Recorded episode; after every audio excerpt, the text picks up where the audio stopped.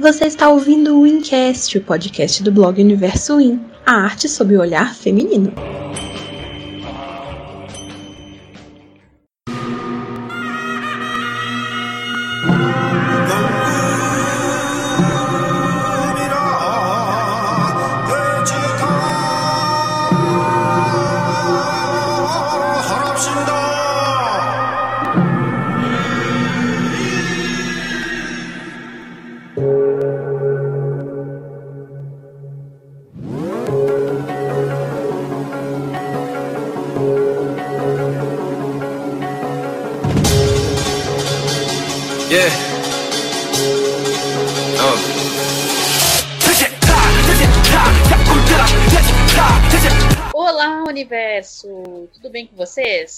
É o Encast número 6969. Não vou fazer piada sobre isso, façam vocês aí nos comentários, ou no Twitter, no Instagram, tá bom? Enquanto bom, mas não se preocupem que o assunto que a gente vai falar, ele é no podcast de hoje, ele não é mega picante, mas ele dá bastante pano para manga. Hoje a gente vai discutir um pouco séries, base... séries e filmes, né, obras baseados em fatos históricos né?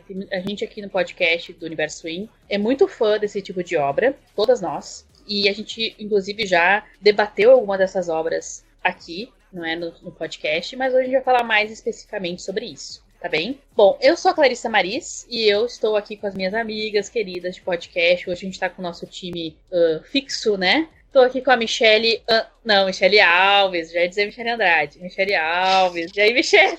Tudo bem? Ó, de novo. Tudo bem. Oi, gente. E com a Liv Andrade, essa sim é Andrade de verdade. Tudo bem, Liv? Miau! Oi, gente. Tudo bem? Aqui, aqui é né, uma, coisa, uma coisa poliglota aqui, né? poliglota nível Google Translator, né? Mas enfim, é isso. Du, ah, não, é na verdade é nível do Lingo, né? Aquelas propagandas sem receber nada. Mas enfim, é isso. é, é, mimos pagos aqui. Então tá, meninas. Esse tema foi proposto pela Liv, inclusive, vou dar aqui os créditos né, da ideia. E achei o tema muito bom, porque hoje em dia, cada vez mais, né, essa, esse tipo de obra toma conta da, da cultura pop, da, das produções. E eu sempre fui fã, desde criança, assim, de obras históricas. Um dos meus livros favoritos é uma obra histórica, que é o Continente, do Érico Veríssimo, o Tempo e Vento, né? Então, eu acho que tem muita coisa que dá pra gente falar sobre isso. Mas, para começar, assim, a nossa discussão, eu queria que vocês falassem um pouquinho de uma opinião de vocês sobre um assunto que pode ser polêmico, pode ser delicado, em relação a esse tema. Uh, como é que vocês se sentem quando vai ter uma obra, um filme, uma série, um livro, que vá é, abordar algum fato histórico que a gente conhece muito, ou um fato histórico importante, mas que muda muitas das coisas da realidade, ou seja, que acaba fazendo a sua própria adaptação, ou que subverte muito dos acontecimentos. Vocês ficam chateadas, hashtag chateadas, ou vocês acham que faz parte mesmo, encaram numa boa, ou vocês gostam, gostem ou preferem que fique mais fiel ao que aconteceu na história mesmo, não, não, não fique tanto ficção. Como é que vocês lidam com isso? Acho que é uma boa forma da gente começar a nossa conversa hoje. Nossa, é difícil essa pergunta, né? Porque eu acho que depende, né? Por exemplo, uma das obras, várias obras que eu trouxe aqui hoje, é, elas não, elas são boas, eu gosto delas, mas eu sei que, tá em, que elas estão erradas, sabe? Em boa parte delas, né? O conteúdo delas tá errado, não tem nada a ver com o que aconteceu mas ao mesmo tempo é, é uma boa adaptação pra mídia, né? Eu acho que você nunca vai conseguir ser 100% fiel. A gente já fez, inclusive, um podcast sobre obras adaptadas né, de livros e tal. Na verdade, não foi só de livro, né? Foram obras é, melhores que a original, até, né? A gente discutiu bastante isso. Porque eu acho que é isso. A gente nunca vai conseguir ser 100% fiel porque são mídias diferentes, né? Então a gente tem que saber adaptar para manter a mensagem que tem na obra original. No caso aqui que a gente está falando, no, fato histórico, né? Então, assim, eu acho importante manter essa mensagem do fato histórico, o que aconteceu, no geral, eu acho importante manter, mas, é, mas eu, eu não ligo se tiver, tipo, histórias pequenas, é, sabe, dentro do, é, dentro do, do, roteiro, porque eu sei que eles precisam disso, né? Às vezes precisa de um personagem que é narrador. Quantas obras e histórias tem um personagem narrador que não existiu, mas que é necessário pra gente se identificar com a história, pra gente, sabe, gostar da história? Tipo Titanic mesmo. Né? A história da, é, da Rose e do Jack, assim, sabe? Tipo, não atrapalha em nada na história do Titanic e da tragédia. É um ponto de vista que a gente tem ali deles, né? Então, assim, eu não me importo com isso. O que eu me importo realmente é quando é, tem uma visão tendenciosa, vamos dizer assim, sabe? É, às vezes, muitas vezes tem uma visão ufanista, sabe? Tipo, filmes de guerra, às vezes eles pedem, é, sempre colocam para um lado, né? Colocam que esse lado tá certo e aquele lado tá errado, né? E às vezes, muitas vezes não é assim, né? Às vezes tem guerras que os dois lados estão errados. Geralmente é assim, né? Tem guerra que você consegue compreender os dois pontos de vista. Tem várias guerras diferentes. Então, é, o meu problema é esse, entendeu? Quando eu vejo que tem uma tendência, um, algo que é, é, pra, é por algum patrocínio ou por alguma é, alguma intenção mais sombria, assim, sabe? Por parte de quem tá fazendo aquele filme. O Michael Bay faz muito isso, aquele Pearl Harbor, né? Ele coloca os americanos endousados, assim, tipo, oh meu Deus. Ele quase que justifica os americanos atacarem as bombas de Hiroshima e Nagasaki ali sabe, com o Harbor, porque faz todo um drama em cima daquilo, assim. E, então, assim, tem muito. Isso me irrita, sabe, na, nas obras. Mas esse negócio de, às vezes, você fazer uma mudança aqui para poder agradar um pouco, para poder ficar mais é, palatável pro público, isso eu não ligo, não. Sabe, eu acho que, que pode ser interessante também, né? É, apesar de eu achar que tem muitas coisas históricas que são, já são bizarras o suficiente. são mais bizarras até do que as coisas é, fictícias, né? Mas enfim, é isso. Eu compartilho da opinião da Liv. Também compartilho de tudo.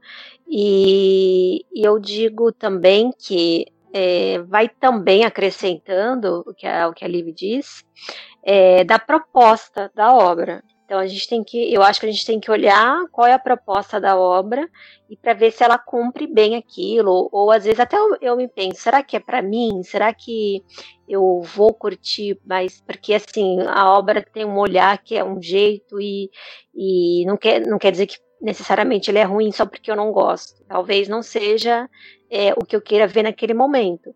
Mas eu acho que vai muito também da proposta. Às vezes tem obras que você vê que é, são fazem uso do anacronismo aqui, mudam, traz uma coisa moderna para um período que é sei lá, de há quatro séculos, né? E, e, fica bem. Tem outras que eu acho que não. Então, vai, assim, eu acho que depende também eu não sou aquela que, ah, é, eu até entendo que para quem estuda história deve ser uma coisa assim, deve dar uma coceira para quando vê esse, vê, vê esse tipo de filmes, de série, né, de, de, de fatos e personagens históricos porque provavelmente vai querer que seja um pouco mais fiel à história. É, mas assim, eu não sou, eu, eu entendo quem seja. É, agora sim, eu não sou, eu não sou assim, eu tipo, eu relevo muita coisa, eu sei que quando, sempre quando eu vou ver um filme, eu penso, pô, eu não sei, não sei se era assim nessa época, mas assim, é, tá tudo bem, vai. É, eu sei que eu sei que vai ter coisas que é, eles eles vão utilizar ali, recursos para atrair, como a Liv disse, né, a ser um pouco mais atrativa, às vezes colocar um personagem que não existia e trazer uma história que não existiu. Naquele contexto, mas ele vai trazer aquilo para ajudar a contar o todo, ou sabe, assim, é... então assim, depende muito do, do, do tipo de, da obra, sabe, eu não sou é, eu sei que é aquela coisa da licença poética, né? Algumas obras vão utilizar a licença poética. Então, eu não me incomodo com isso, não. Tem, ah, tem coisas que eu me incomodo, tem coisas que não. Então, tipo, é naquela, depende. E também eu acho que é legal a gente pesquisar sobre as coisas, sabe? É, se a gente se interessa, se a gente achou legal aquela história, é, a gente não tem que ficar presa naquilo. A gente pode falar, opa, então vou lá pro Google, deixa eu ver como é que é isso daqui, deixa eu ver com o que aconteceu. Sabe, que eu acho que isso acrescenta muito para você. Eu faço isso bastante, com várias coisas, inclusive. Então eu acho que é interessante você fazer isso também, né? Porque hoje em dia a gente tem tanto privilégio de ter o Google, sabe? Que a gente pode encontrar, ter uma resposta que a gente quer em, tipo, um segundo, sabe? Então eu acho interessante a gente é, pesquisar sobre os filmes e tal, e aprender mais um pouquinho também sobre a história do mundo, né? Também tem uma questão de perspectiva, né? Porque, por exemplo, eu assisti há pouco tempo, acho que eu comentei com a uh, eu assisti aquele filme A Queda, é, que é um filme famoso, assim, conhecido, mas nunca tinha visto o filme resolvi assistir uh, faz um mês. E ele é contado pela perspectiva da secretária, do, sabe, conta os últimos dias do banco. E, então a gente vê as coisas pelo, pela visão da secretária dele, pela perspectiva, pela percepção dela, né? Então, o que, que é verdade, o que, que não é, né? Quando a gente pensa nessa, nessa questão de perspectiva. Daí tem que levar isso em conta também, eu acho, quando a gente está falando mesmo de fatos. quando a gente fala de fatos ou qualquer tipo de história, seja ela ficcional, uh, tem aquele narrador, né, ou aquele, aquela perspectiva ali, e até que ponto a gente pode confiar 100% ou não, né, então é, tem que ter noção, acho, de que é um ponto de... E acho que a gente tendo essa noção, essa consciência, uh, ajuda bastante a relevar algumas coisas, por exemplo, uh, é importante também ter consciência, como a Aline falou, de que tem algumas obras que são tendenciosas, né? Que os caras querem enaltecer alguma, algum país, algum lado da, da história. Então, você tem que assistir lembrando, botando isso na cabeça, ó. Foi feito por americanos, então provavelmente os Estados Unidos é o maior país do mundo, né? Na cabeça deles. Acho que se você tem também essa consciência, você aprende a ver como essas obras são construídas, né? Ou como as obras são construídas diferentemente, dependendo da cultura, dependendo do país, dependendo da percepção. Né? Esse filme mesmo, A Queda, é um filme alemão. Um alemão e francês, alguma coisa assim. Filme europeu, né? E, e, é muito interessante a gente ver vários lados da história. Assim. Eu recomendo muito, aliás, um filme excelente. É um filme pesado, delicado, como a gente sabe. Fala na Segunda Guerra Mundial. Não tem como ser leve, né? Mas ao mesmo tempo, eu acho que tem várias coisas importantes ali que acontecer. Mas a gente tá vendo pelos olhos da secretária dele. Então, tem tudo isso, né? Acho que é importante não esquecer esse detalhe. Bom, eu já falei aqui na, na queda, mas vocês têm aí quais obras vocês pensaram que vocês gostam muito que tem esse tem, são baseados, né? Tem essas questões históricas como pano de fundo. Assim. Vocês pensarem em mencionar aqui. Eu acho que a queda é uma boa para começar. Recomendo demais. Já tô anotando aqui. E no Prime Video, mais uma vez, né? A Amazon tá pagando um real para nós, mas, né? Temos que essa empresa aí. Por favor, Amazon Prime Video nos patrocine. Mas enfim, tá no Prime Video e uh, ele tá na língua original lá. É bem bom mesmo. Fiquei muito surpresa, foi uma grata surpresa. Esse gênero, né, guerra, é um gênero que eu gosto bastante, sabe? Tanto assistir documentários, quanto assistir filmes mesmo, séries. E então sempre procurando, assim, de vez em quando e tal, alguns filmes, e eu assisti esse, nossa, eu adorei, acho que é excelente, é um filme de 2005. E todas as interpretações são muito boas. O ator que fez o Hitler é impressionante, assim, a quanto parecido ele tá, sabe? E tem umas questões assim que o filme aborda que são muito complicadas. Assim, acho que o filme é bem feliz na abordagem. Assim, não, é, não, não percebi tanto é, favorecimento, sabe, de um lado ou de outro, até porque são vários países, né? Então acho que não tem como ficar favorecendo um e outro. O que é bacana para diferenciar um pouco de como, como a Liv comentou, né? os filmes americanos costumam eh, eh, mostrar a Segunda Guerra Mundial, por exemplo. Alguém mais pegou algum filme de. de... Não, é muito legal. Clarice, só pra comentar, né? O, a queda. Eu já vi, eu nunca assisti, mas eu já vi alguns vídeos que o pessoal faz meme, né? Direto desse filme. De algumas cenas do filme, o pessoal coloca um, as legendas assim. Ai, ai, ai, ai, Olha, gente, é bizarro Hitler, a gente começa a ver a cabeça do Hitler e. Ai, meu Deus, é, é tenso, assim, é tenso. É um filme corajoso, né? Por fazer isso, né? Porque é difícil, né? Tipo, ele, é uma, ele acha que é a pessoa mais odiada do mundo, assim, né? então, pra colocar ali ele como um dos protagonistas. Alguém, mas alguém fez, colocou mais algum outro filme de Segunda Guerra ou de. É, a gente tá falando especificamente do Hitler da Segunda Guerra, é, apesar de ele ter participado da primeira como soldado, né? Mas alguém colocou alguma dessas guerras mais modernas? Algum filme com guerra moderna? Eu não coloquei, confesso. Hum, não. Eu evitei colocar, pra falar a verdade, porque eu acho que filmes de guerra eu acho que merecem um podcast à parte, né? Porque tem muitos filmes de guerra verdade, interessantes. É. Né? Tem muitos filmes de guerra que vale a pena ficar falando, debatendo, assim né? Que, que vai além do, do, da guerra normal, do normalzinho, assim, né? Mas deixa eu ver então, pra puxar aqui um. Bom, já que você tá falando de guerra, aquelas, vamos fazer uma puxa... vamos puxar outra guerra que foi há muito, muito, muito tempo antes da Segunda Guerra, tipo, muito tempo mesmo. que é o filme que eu pensei. eu, tô, eu tô vendo um monte de gente agora ficar tipo, meu Deus, é sério. Que é Troia. Eu até tinha mencionado ele com as meninas quando eu falei que, que eu ia. Que, uh, quando eu dei a, a, sugestão né, pra esse podcast. Porque é Troia de 2004. Meu Deus, faz tempo. Minha nossa senhora. E, assim, eu tô citando Troia por quê? Porque é uma. Esse, ele é o segundo filme farofa aqui da minha lista. Porque é, tem uns filmes farofa que eu gosto, sabe? Eu confesso, eu gosto de uma farofa. Não são todas, mas eu gosto de uma farofa. eu tenho um lado bem farofeiro. É, e Troia é assim, porque é, Troia, pra quem não sabe, é aquele filme com Brad Pitt, com Eric Bana, Orlando Bloom, Diana Kruger, né? É, é um filme bem. É, foi um filme foi bem famoso até, na época que ele lançou. Porque o Brad Pitt, né, estava ali no auge dele e tal, e ele aparecia pelado, todo mundo, oh meu Deus! E eu era pré-adolescente, você tem que entender que eu era pré-adolescente nessa época, e eu fiquei fascinada. O Brad Pitt era tipo, sabe, o meu ídolo naquela época, assim. Eu achava que ele era o cara mais lindo do mundo. Hoje em dia eu gosto de asiáticos, mas naquela época eu achava que ele era o cara mais lindo do mundo. Então, é, eu fiquei, nossa, o filme do Brad Pitt que vai mostrar a bunda dele, oh meu Deus. Então, assim, eu fui assistir com essa ideia na cabeça quando eu tinha, sei lá, era, era criança né, nessa época. Mas hoje, mas eu gosto muito, hoje em dia, eu gosto muito de mitologia grega. Eu adoro mitologia grega. É, eu escrevo, né? É, histórias fictícias. E eu sempre adiciono algum elemento de mitologia grega, ou mitologia romana, que é muito derivada da grega. Né? Então, assim, sempre tem isso. sempre tem. Eu, eu, inclusive, eu peguei uma foto minha antiga da faculdade. Esses dias foi uma das primeiras fotos que eu tirei na minha faculdade. É, que eu tava com uma blusa da Grécia, com a bandeira da Grécia.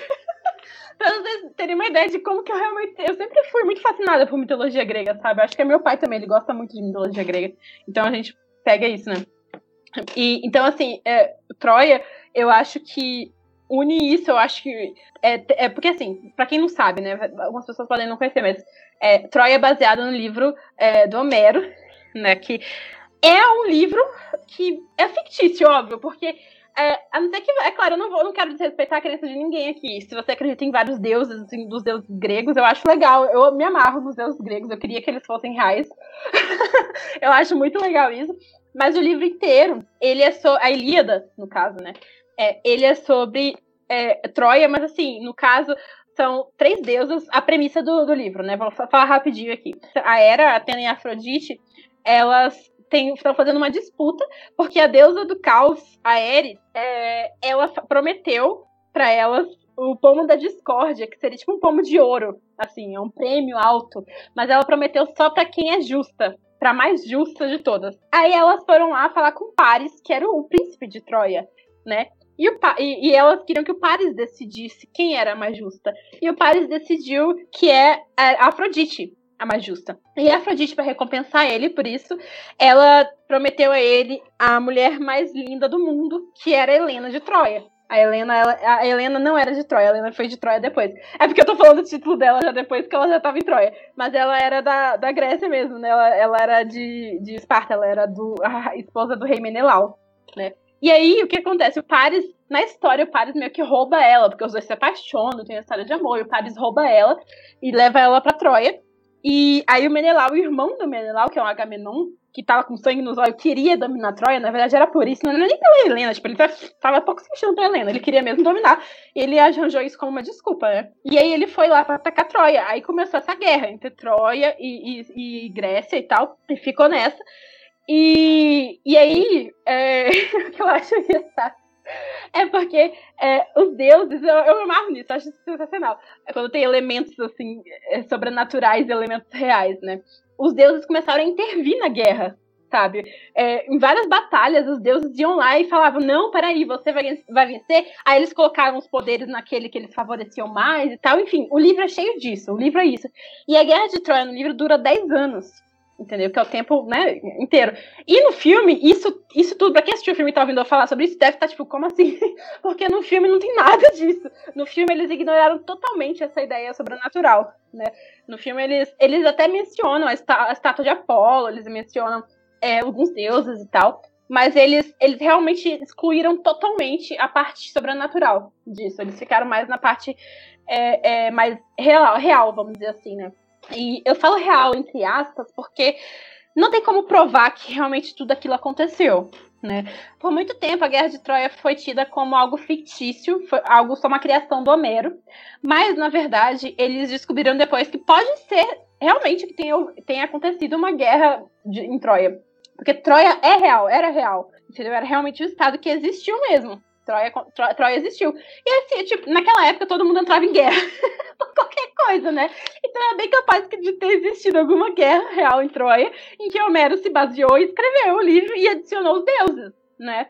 Porque é, eles acreditavam nos deuses. Então, é, pode ser que os deuses tenham influenciado mesmo na guerra. Então, assim, eu acho muito legal isso, sabe? Quando a realidade se mistura com, com a história, com a literatura, né? E Troy, o filme em si, ele, como, como eu disse, ele não tem nada disso, ele não tem nada de, de sobrenatural, né? Dos deuses e tal. E tem um, um outro ponto dele. Ah, aliás, ele também não dura 10 anos, a guerra lá não durou 10 anos, dura pouco tempo. E tem outro ponto que eu achei que foi polêmico também, que o Aquiles, que é o personagem do Brad Pitt, que é o maior guerreiro né, deles e tal, só que ele é um guerreiro que não liga para muito para nada. Ele não liga pra guerra. Ele tá ali meio que obrigado, assim, sabe? Ele é muito bom, mas ele tá, tipo, um pouco se lixando pra guerra.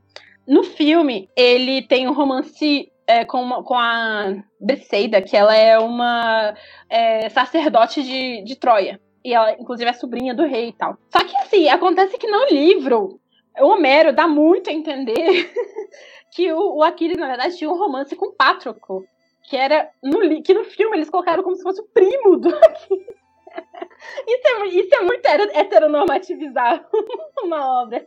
Mas na, na, história real, na verdade, o Pátrico era amante do Aquiles. Ele era namorado do Aquiles. É por isso que quando ele morre na história real, Aquiles fica, meu Deus do céu, revoltado. Como assim? Mataram o meu amor. E ele vai lá e se vinga do Heitor, né? Então tem a batalha épica, famosa do Aquiles com o Heitor, né? E mas no filme, não. No filme, eles dão a entender que, que na verdade, é, é, o, ele fica bravinho porque o Patrick é filho, é, é, sobrinho do Aquiles. Então, é família. Então, tudo bem ele ficar nervoso porque era da família. Isso também é algo um pouco irritante, né? Mas, enfim, tem, tem várias dessas coisas que são é, totalmente diferentes. Mas eu acho que, assim, o filme, ele é muito bom? Não. Mas ele tem momentos muito interessantes. Eu gosto muito da luta. Eu sei que tô me estendendo, já vou acabar já, que tô falando demais. Desculpa. Mas é, é que é uma história longa também, né? Mas já vou acabar. Mas é tem, tem momentos bons, sabe? Eu acho que se você quiser se divertir, ver cenas legais de luta, é, ver uma aventura, um filme de aventura, assim, eu acho que Troy é um filme muito bom, sabe? E depois, se você se interessar pela história, você pode procurar a Ilíada. Tem versões resumidas da Ilíada que você pode ler. Porque a Ilíada em si mesmo, ela é, um, ela é um livro muito grande, muito complicado, assim, para você ler. Mas tem várias versões das mesmas que você pode ler e se divertir também, sabe? E tem a cena do, da luta do, do Heitor com, com Aquiles, tem a cena da invasão do cavalo de Troia, que todo mundo conhece, né? A expressão cavalo de Troia, foi por isso. É, tem, tem a luta do, do Paris com o Mendelau, enfim, tem várias lutas, sabe? O Heitor com a Jax, são lutas que realmente estão no livro, que eles colocaram no, no filme. Então, assim, não é um filme de todo ruim, né? Mas você tem que levar. Você tem que assistir sabendo que ele não é totalmente fiel também à obra do Homero e à, à, à possível realidade, né? Mas eu acho que é um filme bem divertidinho, assim, sabe? Se você tá, não tá fazendo nada assim no dia, coloca pra assistir. Ele, é, ele é legalzinho. e tem o Brad Pitt e o Eric Bana, que são dois homão, né? Muito bonitos. ah, ele tava no auge, realmente. Olhando aqui, é 2004, né? Ali aqueles filmes, é um pouco antes foi Lendas da Paixão. Nossa, Brad Pitt tava assim um, ai ai. É, mas é isso. É, então eu eu vi, eu acho que eu assisti esse filme nessa época e depois acho que nunca mais eu assisti. Mas é, é, é isso que você falou. É, tipo assim, acho que é aquele compromisso de você ler, de você ver, né, assistir assim de forma mais é, descontraída, tipo querer ver um, né, encarar pela aventura, porque realmente ele não tem assim nada é, se pegar com essa história da clássica, né, da história clássica da mitologia e tudo mais. Eu também não sou, é, não conheço a, não conheço assim muito a mitologia grega, apesar de que gosto, mas não conheço assim, né? Eu sei o superficial, o que fica no, no imaginário popular, as expressões e, e e nomes e tudo mais. Mas é, é, engraçado, né? Porque assim, eu, eu gosto dessa parte de sobrenatural, que nem tu falou que não, eles tiraram, né? Seria, teria sido muito. É, mas acho que a intenção do filme deles era aquela mesma, né? Fazer tipo um blockbuster é, meio divertido e sem muito compromisso de fazer uma história mais assim densa, né? Eu acho que, sei lá. Sim, até porque, se eu me lembro bem, tem um filme chamado Helena de Troia, é, que eu acho que até quem faz a Helena é a Sienna Miller, eu acho, eu acho, tá? É, que, é, que tem mais esse lado sobrenatural. Pelo que eu me lembro, eu acho. É que eu não lembro se eu assisti inteiro ele, eu só assisti algumas partes, porque faz muito tempo. Mas tem até. Eles pegam essa parte mais das deusas, fazendo aposta e tal. Então, assim, sabe? Eu acho que tem outras versões, né? Que são interessantes. Eu acho que, inclusive, devia ter alguma série sobre essa história. Eu acho que daria uma bela de uma série, sabe? Nossa. Então, mesmo, você levando pro lado do sobrenatural ou não, eu acho que seria muito legal assistir uma série sobre Sim, Troia. eu gostaria, é. Pois é, eu, eu também sou compartilho com a Michelle. As coisas que eu sei é mais histórias que ficaram no imaginário popular. Mas eu acho esse filme bem legal, viu? Eu fiquei sabendo que esse filme foi mais uh, digamos assim, depois, muitos anos depois, porque eu também assisti na época, também muito motivada pelo Brad Pitt, Orlando Bloom e todo esse, esse, esse elenco aí, né, estelar, né, enfim. Mas eu acho que é um legal, assim, e uma curiosidade é que o roteirista do filme, um dos roteiristas, é o David Benioff, né, do Game of Thrones, então as pessoas começam a falar mais ainda. Ah, olha aí, olha aí. Mas o filme em si é um entretenimento bom, acho muito legal. Não, É, E eu lembro que. Ah, desculpa, Clarissa. Pode falar. Desculpa. Não, eu só ia falar que. Eu lembro que uma das críticas, eu realmente lembro disso, que uma das maiores críticas na época foi que Troia era falado em inglês. E eu fiquei tipo, gente, é um filme de Hollywood. Vocês querem Essa é ótimo. sabe? Tipo, porque mesmo se eles decidissem falar em, em grego, né? Ou, ou troiano, que acho que eles tinham dialetos diferentes naquela época. Não ia ser a mesma coisa do grego de hoje, né? Eu imagino que ia ser também é, diferente daquela. Então, assim, não faz sentido nenhum essa crítica, sabe? Achei muito engraçado. É, então to, muitos filmes teriam que ser refeitos, né? Se fosse se basear nessa crítica, porque tem de filme, é como tu disse, um filme de Hollywood, né? O que tem filme de Hollywood é, com essa. com inglês, né? Acho que hoje em dia com a Netflix, com essas popularizações das obras e mais países podendo fazer algumas produções, a gente vê obras em outras línguas, né? Ah, Brasil mesmo, América do Sul, América Latina, com a língua original, mas antes não era tão fácil assim. A não ser que você seja o Mel Gibson, né? que é que ele escreveu lá a história de Jesus em aramaico, né? Mas aí tem que ser o Mel Gibson, né? Meio obcecado, assim, porque senão não tinha como, era meio inviável mesmo. Mas é muito engraçado as críticas que as pessoas fazem, né? Eu acho que a gente também tem que tomar cuidado com alguns preciosismos, né? Principalmente quando a gente fala de obras históricas. Eh, Eu tava, a gente tava no início, eu botei aquela pergunta, né? Aquela provocação eh, de do quanto a gente se incomoda ou não com as mudanças. E as pessoas às vezes fazem críticas desse tipo. Ah, mas não. Ah, mas o vestido da fulana era azul água, não azul celeste. Sabe coisa desse tipo? Daí a, a discussão mais importante da obra se perde, porque as pessoas ficam se apegando a uns detalhes que às vezes não tem muito. ah, não vai fazer tanta diferença, a não ser que o vestido ser da cor X ou Y seja importante para a trama, né? Do filme, por exemplo ou para ou foi algo determinante para mudar a história, né, e tal, mas se não for isso, não faz diferença, sinceramente, não, eu também não me incomoda. Mas tem pessoas que super se incomodam com isso, né? Não só com obras históricas, mas até com adaptações, né?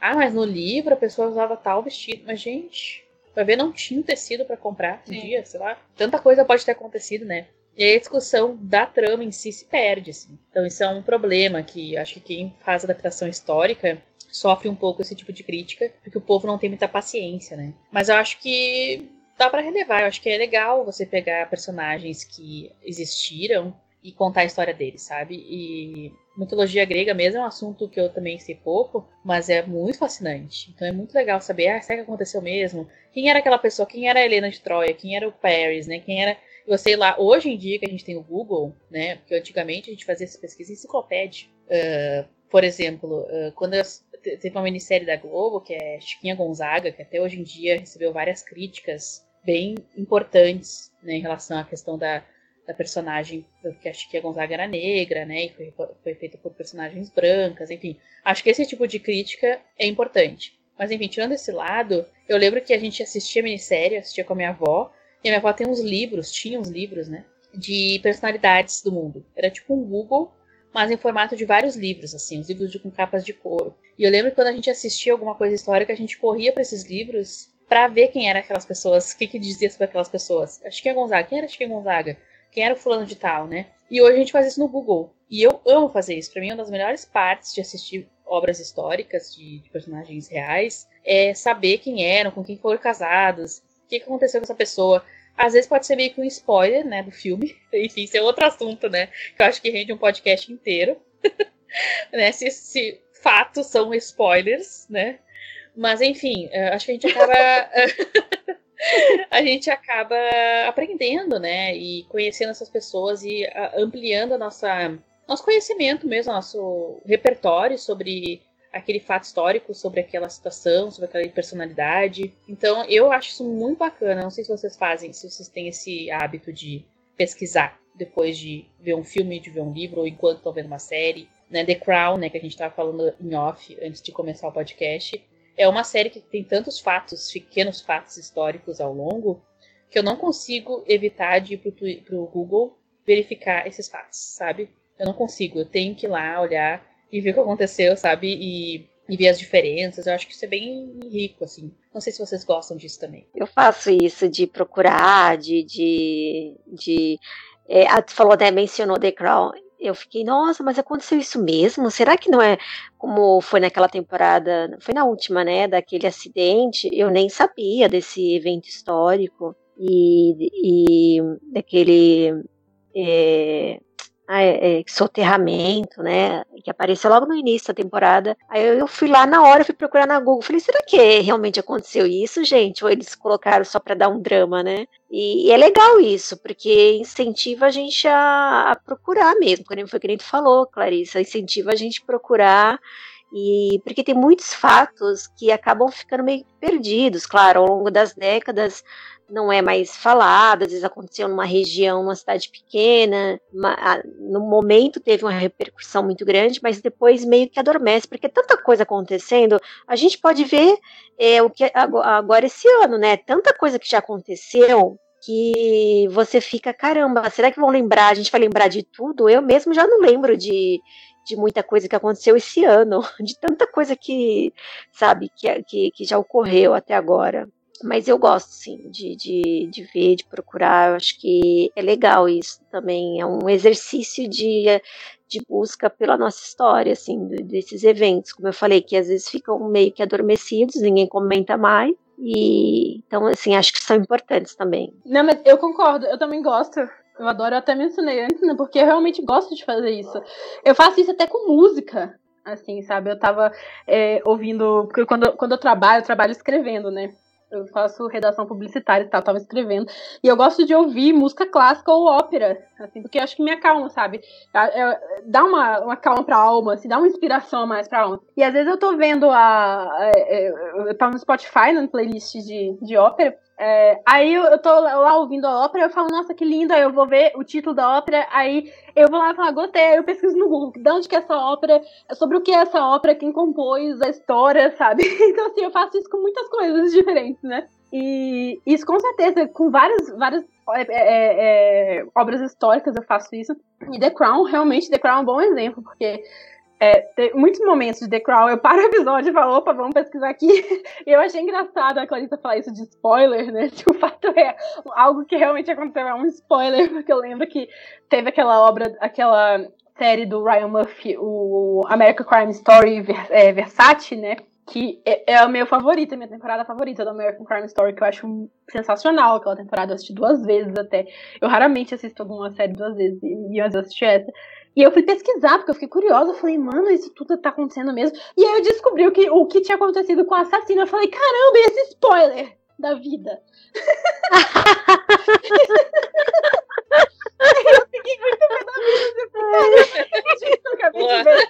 É, real.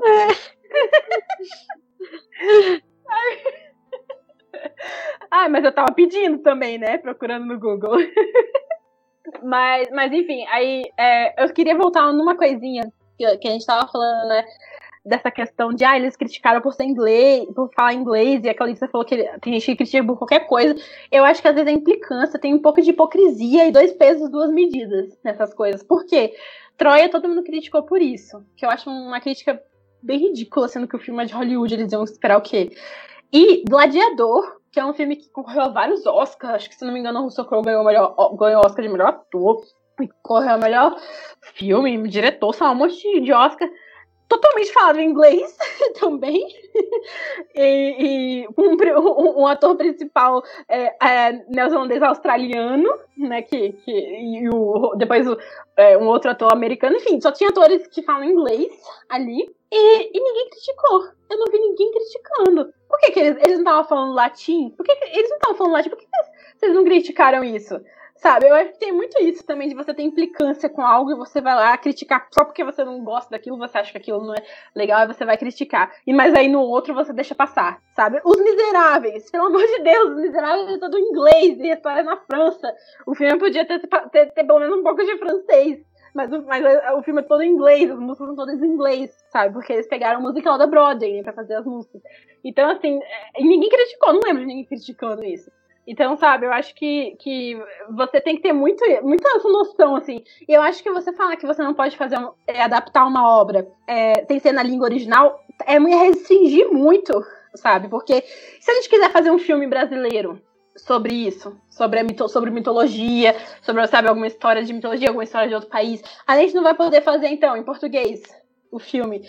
Porque a gente vai ter que, sei lá, falar grego, falar latim. Sabe, eu acho que isso é restringir muito o acesso ao público também, né? Porque te, vai ver que a gente, se a gente fizer um filme brasileiro sobre isso, muita gente vai assistir o nosso filme, mesmo que a pessoa não assista um filme americano, sabe? Não assista de outros países. Então, eu acho que você tem que ter essa noção, assim, sabe? É claro que seria maravilhoso se fosse na língua original, é claro que agregaria mais a questão da linguagem, principalmente se for baseado em algum livro e tal sabe? Mas, mas a gente tem que aprender que é, às vezes é importante não ser, às vezes é importante saber que é, é, outros países fazendo também agrega algo a mais, sabe, para a história e traz mais gente para aquela história, para aquela história e faz mais, mais pessoas pesquisarem sobre ela, né? Então, de certa forma, também. Olive, Olive, imagina, imagina que, que Senhor, dos, Senhor dos Anéis é, teria que ser numa outra uma língua, que, porque né, não, não, não é o inglês.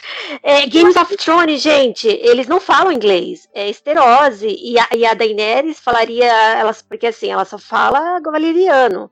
Salvo um ou outro, ali quando ela tá lá, ela fala valeriano. Então, como é que seria isso na série? É, não, não é nem o idioma inglês o, em Westeros. Então, assim, tipo, não faz sentido. Ah, lembrei da novela, você falou dessa coisa da língua, Caminho das Índias, também, então seria em português, né? Sim, exatamente. Sim, e eu não acho que isso é falta de respeito, sabe? Eu não consigo ver isso como sendo falta de respeito. Eu não acho que é, porque às vezes você quer, você tem amor àquela obra, você tem amor àquele país, sabe? Você realmente quer adaptar aquilo com todo carinho, com todo respeito, mas você não, não pode fazer com a língua original, sabe? Você não tem, às vezes você não tem o um recurso para fazer com a língua original, às vezes você não tem a, o pessoal que você precisa para fazer com a língua original, sabe? Mas de qualquer forma você quer compartilhar aquela história sobre o país. E aí, se a pessoa gostar, ela vai lá pesquisa a obra original, se quiser aprende a língua original, sabe? Então eu acho isso importante, sabe? Não dá para restringir, assim, ser elitista. Eu acho extremamente elitista, sabe? Nossa senhora, muito. É o mesmo tipo de gente que quer que a obra adaptada seja idêntica, perfeita à obra original do livro, sabe? Tem muita gente que adora isso, a gente até comentou isso, né, do elitismo literário, né? Tem gente que acha que porque lê livro é superior aos outros, né? Eu acho que é isso. Quem... Ah, é porque eu li ele em grego, eu quero que a, que a obra seja adaptada em grego. Ah, meu filho, você que lute. Sabe? Vai lá pra Grécia, fala pra eles fazerem lá um, então. Sabe? Coisa chata. Você que lute, ótimo. Você que lute. Agora, a, a Clarissa comentou sobre roupa, né? É, então, assim, eu vou comentar, é, porque assim, não foi uma, um, no caso, não foi o figurino que me, que me fez com que eu não gostasse da, da obra. Mas é um dos pontos, assim, que depois pensando, eu falo, gente, mas assim, tipo, acho que eu não curti não esse figurino. Que foi daquela série que eu assisti, eu não eu confesso que eu não assisti inteira, porque eu assisti só alguns episódios da primeira temporada e tipo, parei. Que é daquela sé série é, é, eu não sei como é que fala. É, de, é, Rain, é, não sei se a pronúncia é, é, essa. Reinado, sabe? Fala sobre a Mary Stuart, sabe? Aquela, aquela série. Teve acho que quatro temporadas, uma coisa assim. Ah, eu sim. nunca assisti, mas eu sei qual é. Uhum. Isso. Então, eu, assim, é, figur o figurino eu acho muito, assim, eu acho que, assim, a série ela se passa no século XVI, certo? A história se passa ali no século XVI, 1500 e pouco. Então, assim, tem uns figurinos que, tipo, tudo bem, ele é até baseado, assim, teve até é, é, é, tipo de grife mesmo, os vestidos, sabe? Foram feitos para, não sei quem fez, não sei que fulano que fez. Aí, assim, tipo, é muito fashion, sabe, o negócio. Só que, assim, é, o conjunto da obra, isso não me agradou, né? Não me agradou. É, eu acho que foi mais pela história, que eu achei muito melosa, muito, é, sabe, e, e, sabe aquela focou muito no, rom no romance, então isso me desagradou. E, e tipo, a, a trilha sonora também eu achei bem brega. Tudo bem, eu sei que é uma série adolescente, né? Acho que, acho que o, o foco dela é ser uma série mais assim, mais para né, adolescentes, jovens e tal. Mas eu curto também assistir série assim, mesmo assim depois de mais velhos, eu curto assistir série para adolescentes. E só que tipo, eu ainda assisti acho que uns três episódios. Fui longe, mesmo me desagradando, eu fui longe. Mas aí chegou uma hora que eu falei, ah, não não tô curtindo, não tô vendo motivo para continuar a assistir, sabe? Quando você tá assistindo uma coisa, você fala, tá, tá mais ou menos, mas você não encontra o motivo para continuar assistindo. Eu acho que foi muito por isso. E assim, parecia que os vestidos tinham tomara que caia. Aí eu ficava assim meio achando assim uns vestidos muito tinha uns bonitos, tal, mas eu achei muito assim moderno, sabe? É, não sei, talvez seja o foco deles ter uma, trazer uma leitura moderna, mas eu acho que não para mim não combinou, sabe? Eu não, eu não, sei a opinião de vocês se vocês viram, mas para mim não combinou, sabe? Não, não sei lá, não não teve uma linguagem que me agradou. Então, é, até mesmo, olha só, tem um, quando um personagem ele tá um, um, personagem masculino, ele tá com uma roupa que eu acho que condiz mais com a época, com aquelas roupas bufantes, sabe, aquelas coisas. Para mim, eu acho que ele se sentiu, ele ficou deslocado aquele figurino. Mas eu fiquei pensando, pô, mas ele tá com um figurino mais próximo do real, né, da, da, da época. E só que diante de todo o outro que estava muito jovem, ele ficou meio esquisito, sabe? Então assim, mas na verdade não foi só o figurino, né? Não foi, na verdade isso foi o de menos para mim. Eu, na verdade foi toda a história mesmo. Eu li também que depois teve muita coisa que não teve nada a ver com, com a história né, da, da, da, história real da, da Mary, ali person de personagem e tudo mais, então tem muita coisa que realmente não teve nada a ver com a história. É, então, assim, mas assim, eu não continuei a ver, né? Só vi a primeira, tô falando pelo que eu vi, a primeira temporada, mas foi uma coisa assim que eu achava que poderia ser legal, que eu vi as pessoas comentando, mas, sei lá, não me agradou muito. Vocês chegaram a assistir? Não, não vi essa série, mas eu já ouvi falar da série e eu já ouvi muitas pessoas falarem críticas, essas mesmas críticas assim, que você fez, meio brega, achei meio bobinho, assim, demais. Talvez seja pelo público-alvo mesmo. Acho que é uma série da CW, se não me engano. Era uma série da CW. Mas isso de roupa, é, tem pessoas que são especialistas nisso, né? Que comparam as roupas e tal. Sites, enfim, pessoas que trabalham com pesquisam sobre isso. Porque, por exemplo, uh, as séries do Showtime, né? Aí falando nisso tem, por exemplo, The Tudors, que eu acho que a Liv também é fã de Tudors. É uma série que eu gosto muito. Agora faz tempo que eu não revejo, não sei como é que eu reveria hoje em dia hoje, tipo, 2020. Mas quando eu assisti lá atrás, eu adorava, assim, achava uma série super boa. E o pessoal, o pessoal mais uh, crítico, assim, na questão da história, reclamava que achava as roupas muito degotadas uh, e não tão fiéis às roupas uh, reais, digamos assim, daquela época, né, da época do, do Henrique VIII. ao contrário de The Wolf Hall, né, que é uma outra série da BBC sobre mais ou menos sobre essa época, que as roupas, que a pessoa que fazia as roupas pesquisou detalhes, sabe? Então a gente tem até vídeos na internet da construção do figurino. Mas não sei também até que ponto isso interfere ou não, né? É, falando de detudos especificamente, assim, não sei se eu deixaria de gostar da série por isso. Mas eu acho que tem uma questão também do canal, né? A gente sabe que as séries do Showtime são séries mais sensuais e tal. Eles gostam de mostrar o corpo. É! Então, eu achei muito. é, então, tipo, eu achei muito é, sensual, exatamente isso. Umas roupas que eu fiquei, gente, mas assim, sabe? É, primeiro que é, tá muito moderna e tá assim, muito sexy, sabe? Tipo, Aí aquilo me tirou, sabe? Aquilo me tirou também da, da, daquele momento ali. Aí, sabe quando você pensa um monte de coisa e, não foca na, na história? Então, aí, tipo, eu fiquei meio, meio esquisito, assim, achei meio esquisito. Mas, de repente, pra, é, assim, como um, né, um, um, passar, um passatempo, assim, né, mais, mais, assim, desencanado de tudo, para alguém role, né, mas para mim não rolou, não. E eu queria ver essa parte histórica, sabe? Eu acho que o que pegou para mim foi, foi o que eu te falei, eu achei muito melosa, Achei, eu assim, gente, eu gosto de romance, mas essa coisa muito melosa, muito.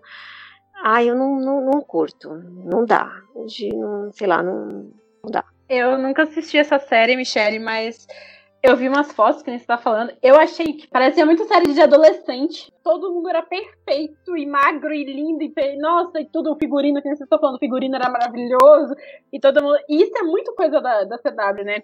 Fazer tudo bem pasteurizado assim. Mas, para falar a verdade, a coisa que mais me incomodou realmente é o fato de que a Mary desse Rain, ela é morena. Ela tem cabelo escuro. Sim! Isso, eu, eu falei, não, eu não vou assistir essa série. A Mary Stuart tem cabelo. A Mary Stuart, rainha dos escoceses, que esse é o título dela, né? Queen of Scots. é. Ela tem o cabelo escuro. Não, não. Eu falei, não, não vou assistir essa série. Mas assim, é, é, muito triste, porque eu acho que a, a, a, Mary, né, ela tem uma história muito interessante, muito, muito triste, né? A história dela, assim, eu acho que. Tem até aquele filme com a Saoirse Ronan e a Margot Robbie, que eu, até hoje eu não assisti, pra falar a verdade, mas que eu tinha até que assistir, porque não sei se vocês assistiram, mas parece bom até, porque mostra a relação das duas, né? Mostra como que, que era, porque elas duas eram primas, mas elas tinham essa rivalidade, porque, enfim, tem toda essa questão da sucessão e tal, né? A Escócia e a Inglaterra nunca se deram bem, né? Então, é, tem toda essa questão muito interessante e é muito triste que uma série, é, sabe, queira agradar adolescente, assim. Eu tô falando no geral, adolescente, eu sei que é um público muito mais amplo, né? Mas o público-alvo deles eu acho que é adolescente, né? É porque o CW, a CW costuma fazer série para esse público-alvo, né? É, mas é uma série. Mas é assim, é muito triste que eles pegam esse, peguem uma personagem tão importante, tão complexa, com uma história tão triste grande, e fazem isso, sabe? Tipo, transformar ela numa personagem, uma protagonista cool, sabe? É, bonita e magrinha e perfeita e com roupas bonitas e desfila pra lá e pra cá. Não sei, é bem triste. Eu acho que ela devia ser adaptada para outras formas, uma série mais realista, eu acho que seria legal. Sim, porque o que me atraiu, o que, cham... o que me atraiu a princípio era, pô, pô, é uma história da, de, da, de uma protagonista, né? Então, assim, e desse histórico dela. Então, foi o que tinha me atraído. Aí chegou lá e eu falei, não, não é isso que eu quero assistir dela. Né? Então, e é o que eu falei, tudo bem, é um público, é voltado para um público adolescente, mas a gente não pode eh, fazer só porque adolescente vai fazer qualquer coisa, sabe? Não, não eu acho assim que você consegue fazer um, algo que, pro adolescente, que o adolescente vai gostar, mas incrementa ali, né? Uma, dá uma sustância melhor. Mas enfim, é, sei lá, né? Perdi meu tempo.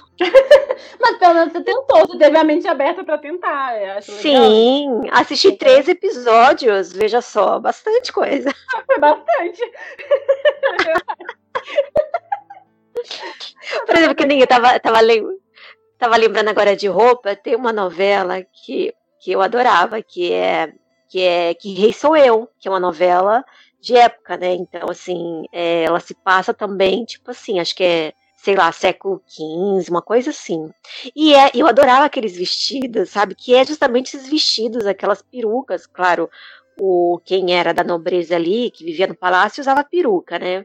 Então, e eles colocaram todos os atores, aquelas perucas brancas, é, aquelas roupas bem assim, é, sabe, espalhafatosa. E eu tava lembrando disso quando, quando é, falou de figurino, que era uma, foi uma novela, eu não, não sei se tu assistiu o livro, acho que não, ou pelo menos uma reprise aí que teve, mas era bem legal, porque foi uma novela que ela foi no tom da comédia, mas ela conseguiu é, fazer críticas sociais e políticas para a época, que foi uma época que assim que o Brasil estava é, era aquela coisa do, do entrando no governo Collor, aquela, aquele monte de gente. Então, assim, foi meio que uma crítica àquela situação que a gente estava passando. E, é claro, eu era bem, bem, assim, eu era criança, não, é criança para adolescente, né? Já, já adolescente ali. Mas eu não via muito por esse aspecto, né? Hoje que, lembrando, assim, dos temas e de, de algumas coisas, é, de personagens, assim, que eu fico vendo, né? E, inclusive, tem uma cena bem legal que eu, isso eu nunca esqueço, sabe aquela coisa que fica na memória? A personagem da Cláudia Abreu, ela, ela, ela inventa de usar uma mini saia. Aí, tipo assim, todo mundo olha aquilo e fala: Meu, você tá nua. Como assim você tá nua? Você não vai sair assim. É, é, e ela, não, mas ela falou, onde você arranjou isso? Ah, eu, eu fiz, eu mandei fazer aqui, uh, né, o costureiro fazer.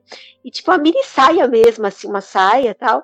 E ela falou, e ela é tipo, queria fazer algo assim, mais assim, à frente do seu tempo, sabe? Então, assim, é meio que também falar sobre a, essa questão da roupa, né?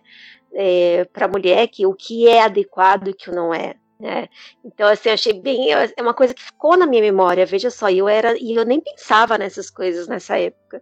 Mas é uma coisa que me marcou muito, assim, essa cena. Mas eu, eu porque assim, eu gosto dessa, dessas histórias assim, bem mais, bem mais antigas, assim, que eu fico. Ai, como é que era? Eu fico pensando, né? Como é que seria, como é que era aquela época? E principalmente hoje para nós, né, mulheres? Como é que, como é que era a, o esperado de uma mulher, a questão de roupa, de, de, de, de objetos, eh, de ela se portar, enfim, de onde ela frequentar. Enfim, é, fico, hoje em dia, é claro que eu, que eu vejo mais por esse lado, mas mas é isso, é, são algumas coisas que eu fico lembrando, assim, de épocas, né, que, que na minha época de novela, que eu assistia novelas, é, algumas novelas que, a, que até a Globo fez, assim, novelas que, que pegou mais esse período mais antigo, assim. É muito bizarro isso, né, porque parece, quando você vê esse negócio, meu Deus, você vai sair de, de mini saia, oh meu Deus do céu. Parece até que foi há séculos atrás, né? que isso aconteceu, mas foi há pouco tempo, né? Relativamente, assim, muito pouco tempo, né? E, e, é muito assustador pensar nisso, né? Pensar que, às vezes, a gente até. É até interessante a gente falar isso, né, Michelle? De. de eu gostei que você citou uma obra brasileira também. Que a gente tem esse negócio de romantizar a história, né? E os períodos históricos, por exemplo, Outlander, né? É, as pessoas tendem, tendem, a romantizar, ó, ela voltou pro tempo e achou um homem perfeito e se apaixonou Nossa, e tudo, né? E sendo que, na verdade, Sim. pensa bem, se a gente voltasse pro tempo, a gente ia ser tão mais oprimida. eu acho que eu ia odiar, eu achar terrível. Eu ficar, minha nossa, me traga de volta. Nem que tenha o homem mais perfeito do mundo na minha frente, ou a mulher mais perfeita do mundo na minha frente. Eu ia falar, não, me leva de volta, pelo amor de Deus. eu não quero ficar aqui, não. Porque se hoje em dia, se hoje em dia tem tanta injustiça com relação à mulher, e eu não quero citar isso que vai deixar, vai descer um pouco, né? Vai ficar pesado o podcast, eu não quero citar isso.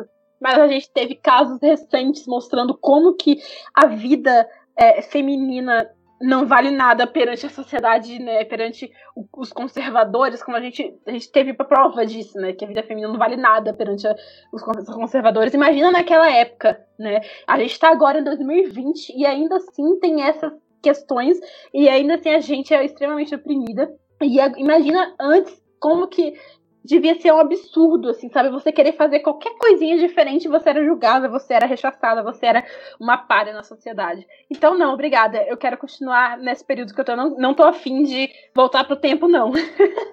não tô afim de ir pra, e, e, romantizar outros períodos, não. Eu acho que tá tudo bem agora. Quer dizer, não tá, não tá nada bem agora. Mas, assim, eu acho que tá melhor agora do que tava antes, né? Não tem nada de muito bonito e romântico antes, não. É tudo feio, sério.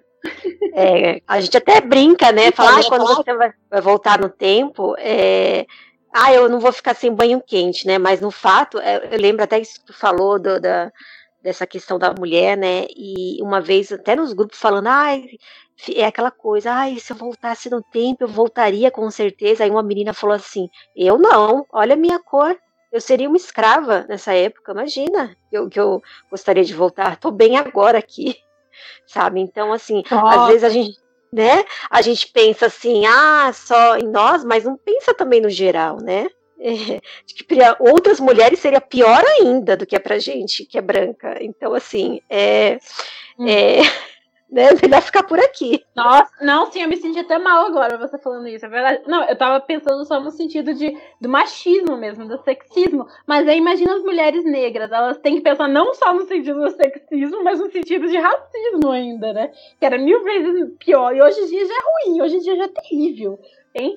Eu não quero que as pessoas pensem que a gente tá falando, ah, não, hoje em dia não é tão ruim. Não, hoje em dia é horrível ainda, com certeza, é terrível. Mas assim, imagina antigamente, né? Imagina pra uma mulher negra ainda, né? Nossa senhora, é terrível. Então você falar que você ia gostar de, ai, ai, porque eu ia voltar no tempo e ia usar vestidos bonitos e ia prender meu cabelo de formas bonitas e poderia encontrar um cavaleiro. Ah, fala sério, sério. Ah, dá licença, dá, sabe? Tipo, fica quietinha, sabe? Fica na sua. Guarda as pensamentos toscos para você, sabe? Ninguém precisa ouvir. Porque, não, isso é desrespeitoso. Acho que é desrespeitoso você achar que é legal voltar numa época que as pessoas eram escravizadas, sabe? Por isso que às vezes eu me irrito com Outlander, porque às vezes eles vivem numa realidade perfeita, eles têm sempre um privilégio lá, sendo que as pessoas sofrem, as pessoas estão sendo escravizadas, as pessoas estão sendo maltratadas, sabe? Mas enfim, isso, é, é outro assunto, mas é isso, fica aí a revoltinha. Isso faz me lembrar um pouco também de Kindred, né, do livro da Octavia Butler, e a personagem também faz volta no tempo e ela é negra, né, e tal, então ela volta justamente na época ápice da escravidão nos Estados Unidos, né, então ela essa obra, né, por mais que não seja histórica, assim, no sentido de adaptar fielmente, ela traz essa questão histórica justamente para a gente tentar ver como era a vida de uma mulher negra escrava, né, em 1800. E eu acho que esses pensamentos que as pessoas têm de, ah, eu vou voltar na década de não sei o quê porque era maravilhoso, acho que as pessoas se apegam muito aos estereótipos que se criam dessas décadas e romantizam tudo. Aliás, as pessoas romantizam tudo, né? Inclusive eu, romantizei por muito tempo, tento é uma desconstrução de desromantizar as coisas. Então, é, se cria esses estereótipos como se as pessoas fossem de determinada forma, tanto fisicamente quanto comportamentalmente, e se cria umas ideias falsas mesmo, né? Vestir vestidos lindos, não sei o quê, sendo que tem vários problemas sociais bem graves mesmo, né? Rolando ali. E as pessoas ignoram essa parte, né? Quando falam em voltar no tempo, e vou, não sei se eu vou estar tá viajando muito, né? Mas voltando um pouco no assunto ali que vocês estavam falando antes de roupas e tal, é a questão dos estereótipos também culturais, né? Uh, é um pouco ao contrário do que vocês estavam falando de Ryan, ou Rain, nem sei como é que se diz o nome dessa série também, que a Mary of Scots é morena, né? Tem uh, muitas personagens que são reportadas de determinada forma, porque seguem não seguem a realidade daquele personagem, mas seguem um estereótipo. Por exemplo, a Catarina de Aragão, ela era loira, né? De cabelo claro na vida real, né? E é muito raro ver ela com, esse, com, essa caracterização nas séries e nos filmes. Geralmente a gente vê ela com a caracterização do estereótipo espanhol, né? E interessante ver como as pessoas abraçam as questões de estereótipos, né? E, e reproduzem nas obras, assim.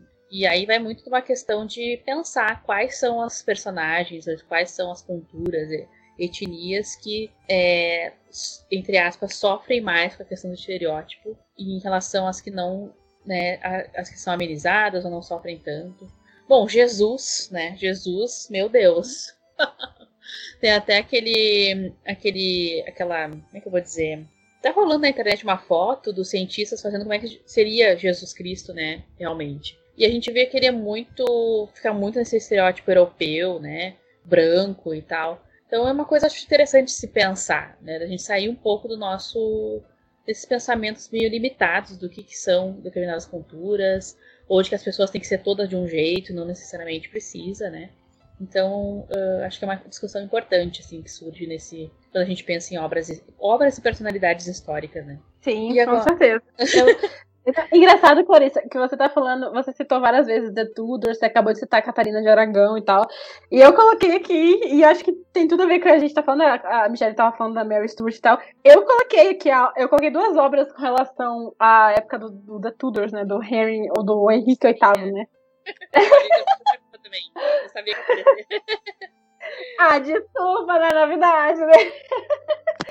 ah, então, realmente é, é uma das minhas épocas favoritas, assim, eu gosto muito de estudar sobre Eu gosto também, eu adoro.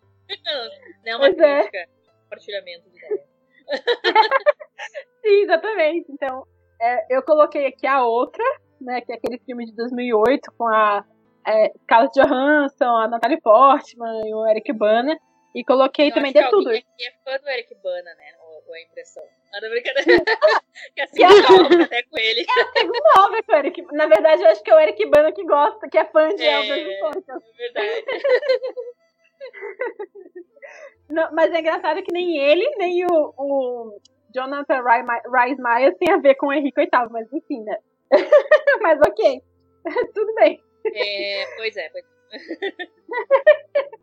Mas é, não, é engraçado que eles sempre colocam, já eles sempre colocam atores considerados bonitos, né? No padrão de Hollywood para terem o Henrique VIII, né? Sendo que o Henrique VIII não estava no padrão de Hollywood, não, gente. Inclusive, ele morreu devido a complicações de diabetes, né?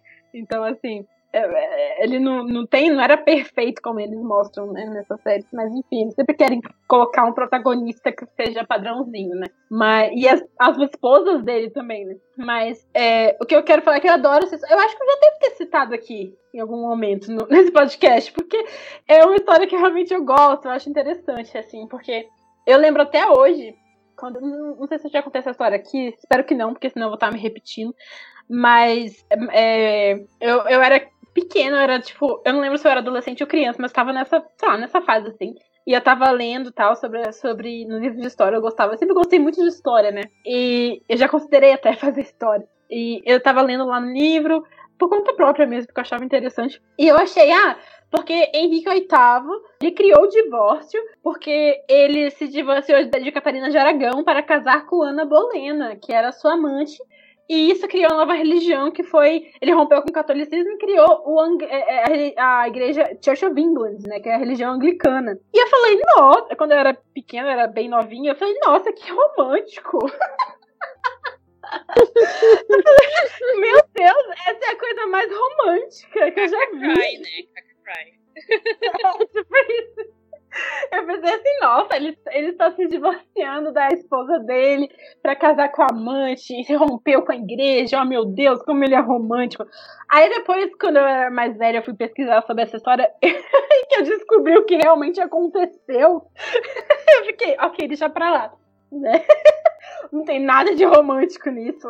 O romance passa, na verdade, longe disso. Pra quem não sabe, é, história, vou fazer um resumo bem rápido da história do, do Henrique VIII aqui. É, o Henrique VIII era casado com a Catarina de Aragão, como a Clarissa disse, ela era espanhola, né? Então era, na verdade, um casamento arranjado, como a maioria dos casamentos daquela época, é, entre o reino da Inglaterra e o reino do, da, da, Espanha, porque eram duas potências naquela época, né? Só que ele não queria mais ficar casado com ela, ele queria, porque ela não dava filhos herdeiros, né, para ele. Ele queria, ele, ela tinha uma filha já, né? Ele tinha uma, eles tinham uma filha que era a Mary, né, que depois que virou a Blood Mary no futuro, ela até reinou por um tempo, né? Foi um reino muito difícil, por isso que o nome é Blood Mary, né? E só que ela, ele queria um filho herdeiro e ele estava entre aspas apaixonado pela Ana Bolena, né, que era de uma família aristocrata e tal. E a família dela, inclusive, fez tudo pra ela seduzir o rei e tal. Usaram ela, né? As mulheres naquela época elas eram usadas muito, né? E, e aí ele, entre aspas, se apaixonou. Estou usando entre aspas porque ninguém apaixonado faz o que ele fez com ela. que foi decapitar ela. Né? Porque ele, é, ele é, é, ela também não deu um, um filho herdeiro para ele. E ela era muito diferente, a Ana. Ela era mais. É, ela era mais pra frente, vamos dizer assim, sabe? Ela não ficava quieta, ela falava o que ela queria falar. E isso era um pouco desconfortável para todos os homens ali, né? E ela não conseguia ter o filho herdeiro que ele queria, ela, mas ela teve, ela teve, ela deu a luz a Elizabeth, que foi a Elizabeth I, né? Que foi uma das, das maiores é, monarcas do, do, do Reino Unido inteiro, né? Então, muito importante. Mas, é, mesmo assim, não era um homem, eles eram desesperados para ter um herdeiro masculino.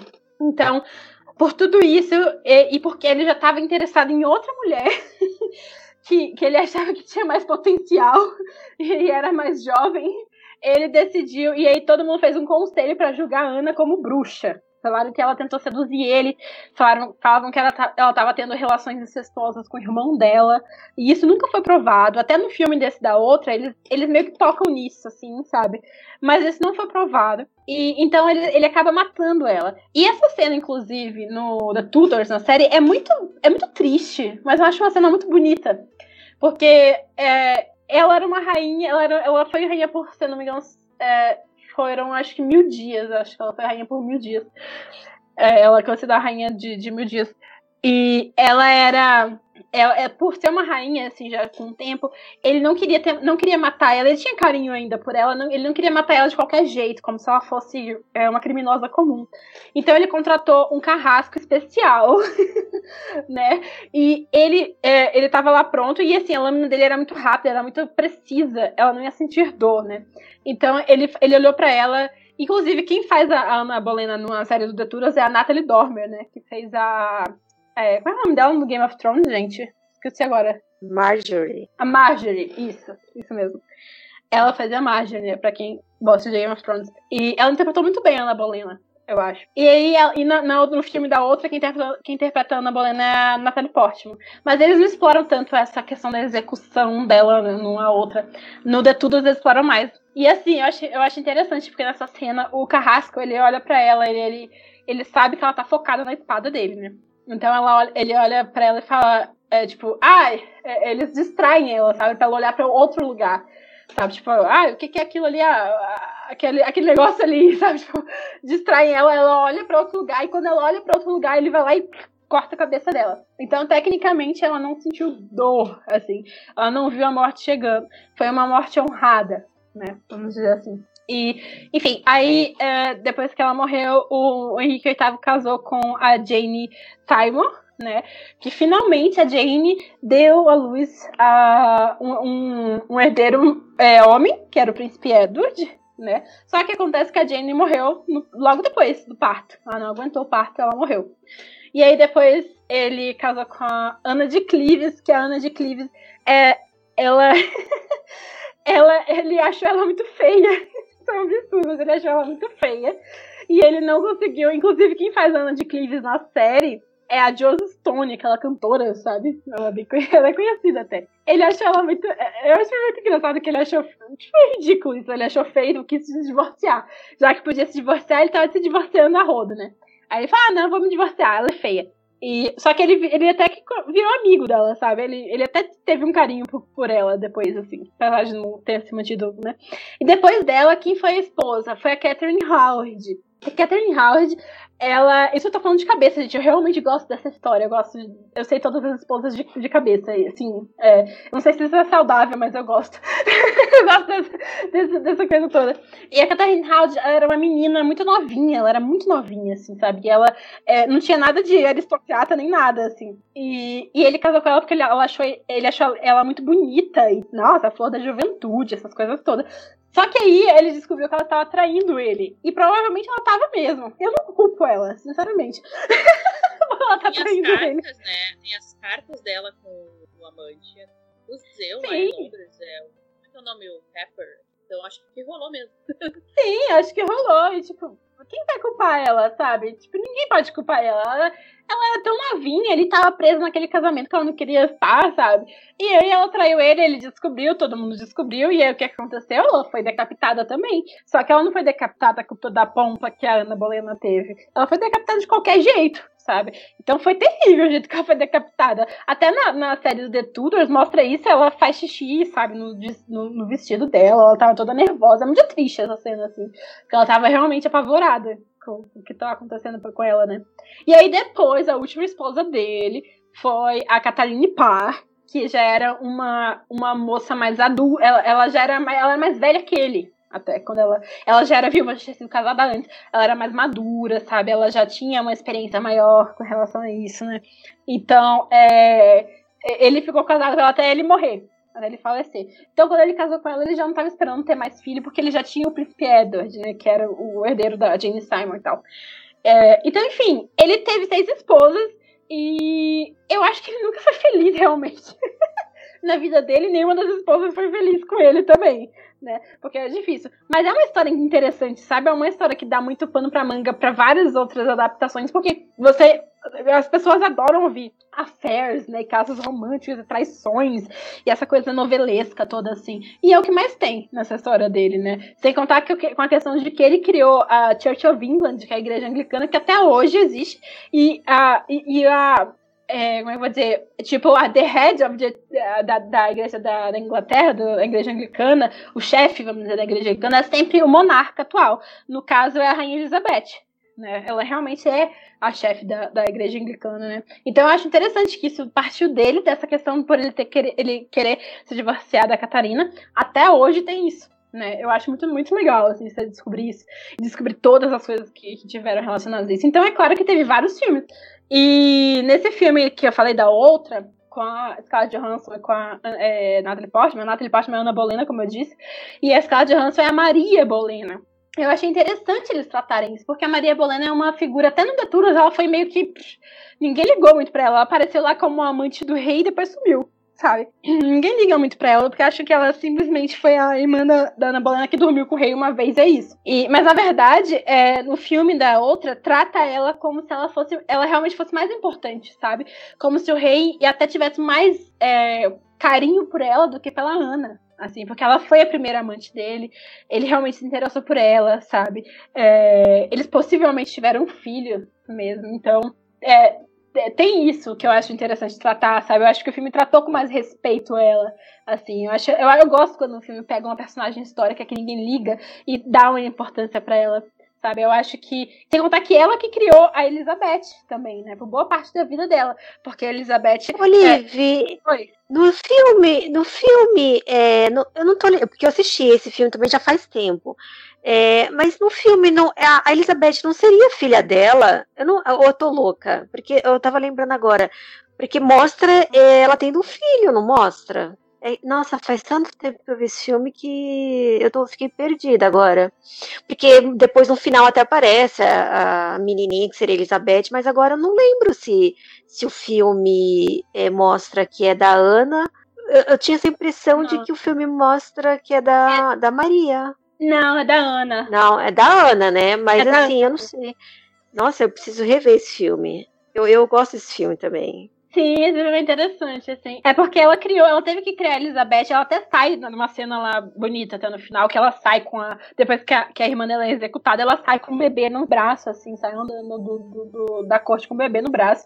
É, porque a Ana, infelizmente, morreu e o, e o rei estava mais preocupado em criar o um filho, é, é, que na verdade ele, ele não tinha filho nessa época, ele estava preocupado mais em ter um herdeiro do que criar as filhas, porque ele também não dava muita bola pra Mary, que era a primeira filha dele sabe? Ele queria, ele não é que ele, tipo, negava a existência, mas ele queria um herdeiro. Então, tipo, tanto faz quem que criasse a Ana. A Elizabeth, no caso.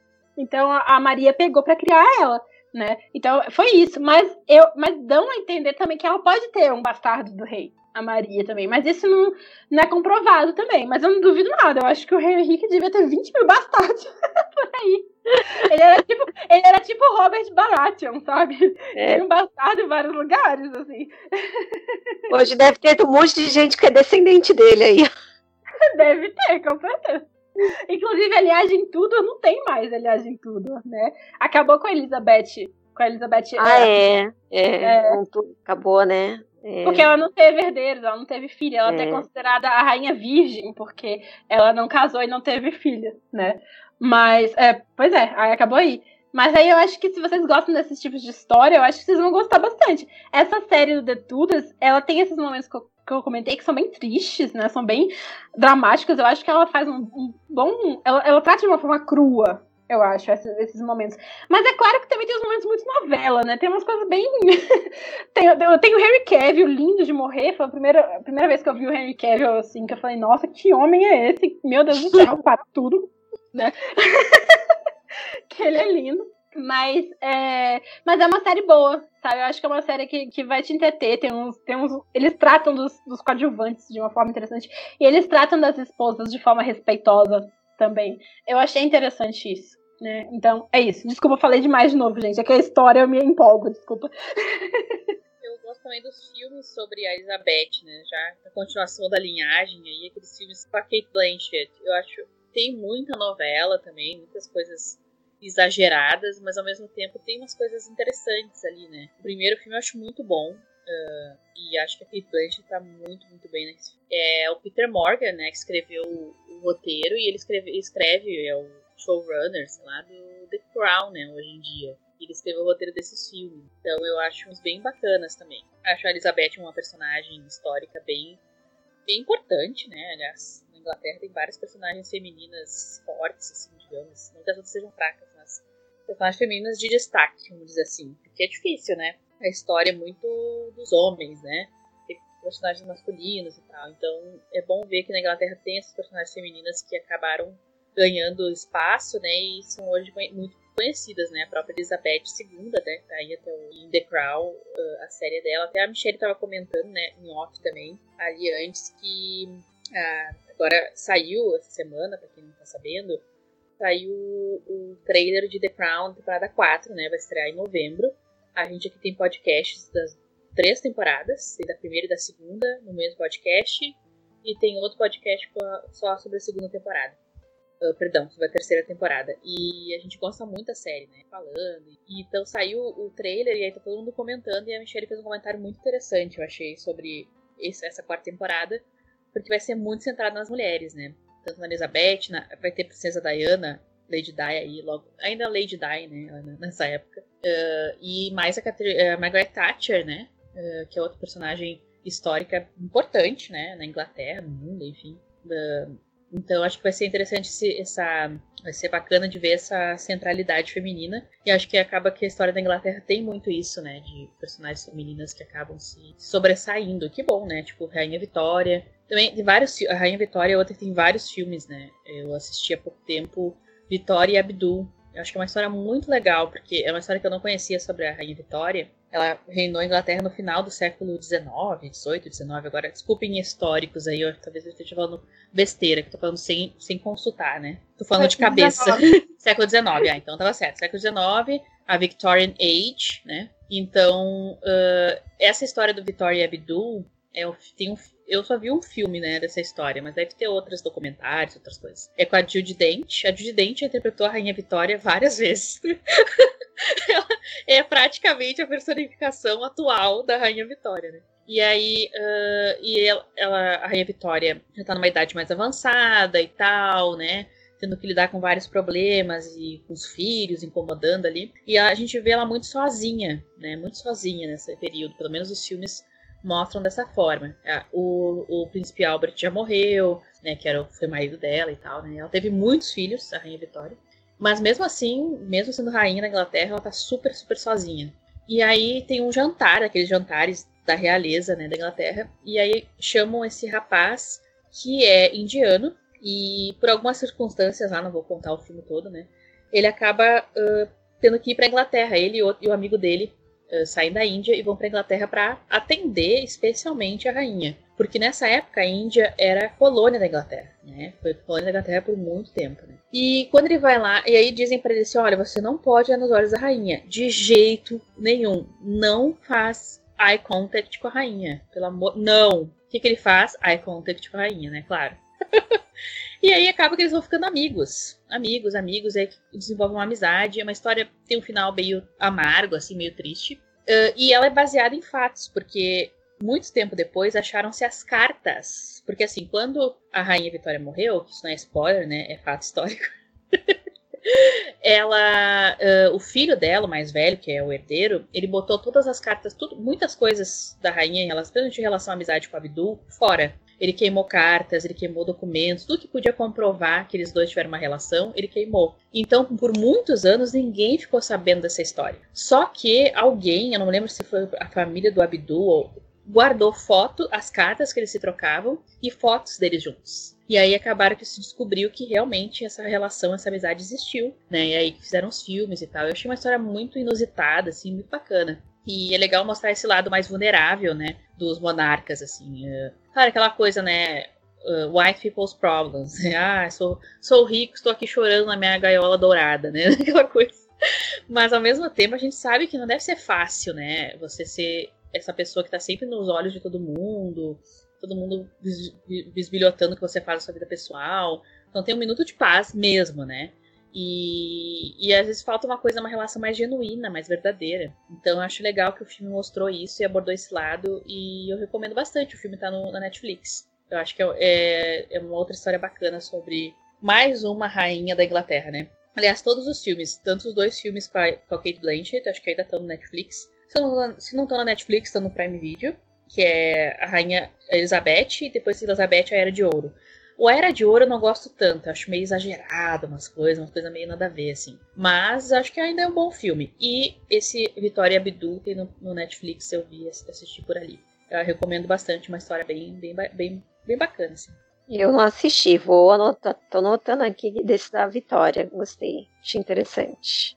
E é engraçado, né, gente, porque é, é assim, claro, teve, como a Liv comentou, do Henrique VIII, é, tipo, é um dos mais famosos, mas ah, tem muitas mulheres, né, a Vitória, a Elizabeth I, agora que quero que na Elizabeth II já entrou para a história também, né, com um reinado longo e muitas coisas aconteceram no reinado dela. Ela passou por guerras, passou, né, vários eventos aí, passando por uma pandemia agora, enfim, ela vai, né, tipo, para a história também já já ficou bem marcada. E mesmo a Diana, porque assim, a gente vai lembrar e assim, acredito que até as futuras gerações vai ouvir falar muito mais da Diana do que do príncipe Charles, o, ele se tornar um rei, né, rei Charles e tudo. Eu acho que também, né, nem sei se ele vai ter muito tempo fazer alguma coisa durante o reinado dele.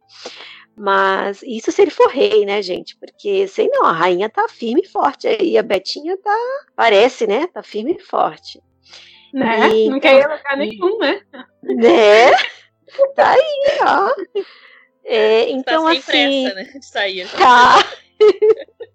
então, assim, né, é engraçado como a gente tem, assim, engraçado que eu digo, porque sempre os homens, né, como a Liv comentou, do Henrique VIII queria, era obcecado porque queria um filho, um, um herdeiro e tal, para ser o rei, e na verdade quem ficou foi a Elizabeth, e ficou na história mesmo, né, ela, a gente ouve falar muito, a gente nem sabe direito como é que foi a história dela, mas você sabe que existiu Elizabeth I e tal. E a própria Rainha Vitória também demarcou períodos, hoje se fala, inclusive na literatura, a era vitoriana, os móveis, não sei do que, então tudo tem referências à, à Vitória, né? Então é bem interessante isso. Agora, é, por isso que também agora fiquei bem ansiosa, meninas, para essa quarta temporada de The Crown. Vamos torcer aqui, ó. Tô cruzando os dedinhos que seja muito boa. Eu acho legal da Elizabeth. Tem uma cena em The Tudors que mostra bem isso, né? Porque o Henrique VIII tinha essa obsessão. Quero ter um filho homem, quero ter um filho homem, quero ter um filho homem. Ele tinha o filho, entre aspas, entre muitas aspas, homem na frente dele o tempo inteiro. Ele tinha o herdeiro certo, a pessoa que ia continuar o reinado dele a dinastia dele, pessoa perfeita para aquilo o tempo todo na frente dele. Só que essa questão do gênero, a gente sabe que, né, até hoje ainda é uma questão, né? Uh, na frente que cegava ele. Mas ele tinha alguém que estava pronto para fazer o que continuar, botar a Inglaterra no in the top of the world, porque a Inglaterra virou a era de ouro com ela, entendeu? Então tem uma cena em The Tudors Sim. que é, tem uma cena em The Tudors que tá a Catherine Parr é o início do casamento da Catherine Parr com o Henrique VIII, e aí ele apresenta os filhos dele, né, para ela. Daí chega a Mary e trata ela meio mal, assim, a Mary era meio birrentinha, acho que até que era na vida real mesmo, porque ela geralmente é retratada dessa forma, né?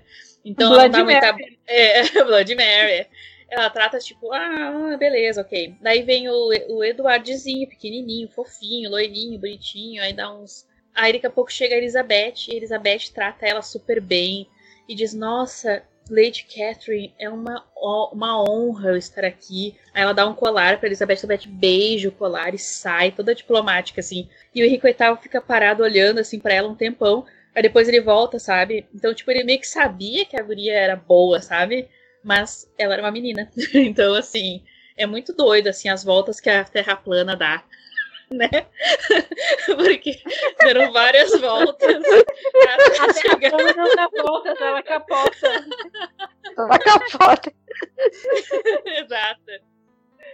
Olha todas as, as reviravoltas que tiveram que acontecer para que Elizabeth fosse rainha, né? Então, tipo, é muito interessante essa história. Não tem como não, não, não se interessar mesmo, porque é muito, muito doido o que aconteceu com essa família. Aí só queria mencionar isso. muito bom. E, e, ah, desculpa, fala, Lívia, não ia falar nada de importante. Não, não, pode falar. Não, não, eu só, ia, eu só ia perguntar o que mais vocês têm aí, que vocês selecionaram aí. Acho que. Não sei se eu tenho mais alguma coisa. Acho que já falei de. Eu pensei em falar também, uh, já que a gente tá falando de The Tudors, eu pensei em falar de. É, de Vikings também, né? Porque Vikings é escrito pelo mesmo cara que escreveu The Tudors, que é o Michael Hirst, ou Michael Hurst. E esse cara, ele sofre muita represália na internet pelos historiadores, porque ele muda muitas coisas da história, né? Muito mesmo. Vikings mesmo tem várias mudanças e o povo fica. Eu não assisti mais, eu parei Vikings na quarta temporada, se eu não me engano, depois eu acabei largando a série. Aconteceram umas coisas lá que eu não gostei, mas nem por questões de história, por questões de trama mesmo, de personagem. Eu até comentei no podcast aqui. E mas o pessoal que é especialista em Vikings, sei lá, uh, reclama muito dele, assim. E, e, é engraçado. Eu acho que The Tudors também as pessoas tinham algumas reclamações. Na época, claro, The Tudors não tava, tipo, a internet era mais branda na época, né? Mas Vikings já é uma coisa mais atual, a série, né, já é mais contemporânea de agora o pessoal na internet critica muito, assim, algumas decisões dele e tal, mas era só um comentário mesmo, aí eu pensei em fazer esse gancho. Eu sabia que The Tudors ia aparecer, então falar também que Michael Hirst é um cara que gosta de falar de história nas, nas obras dele.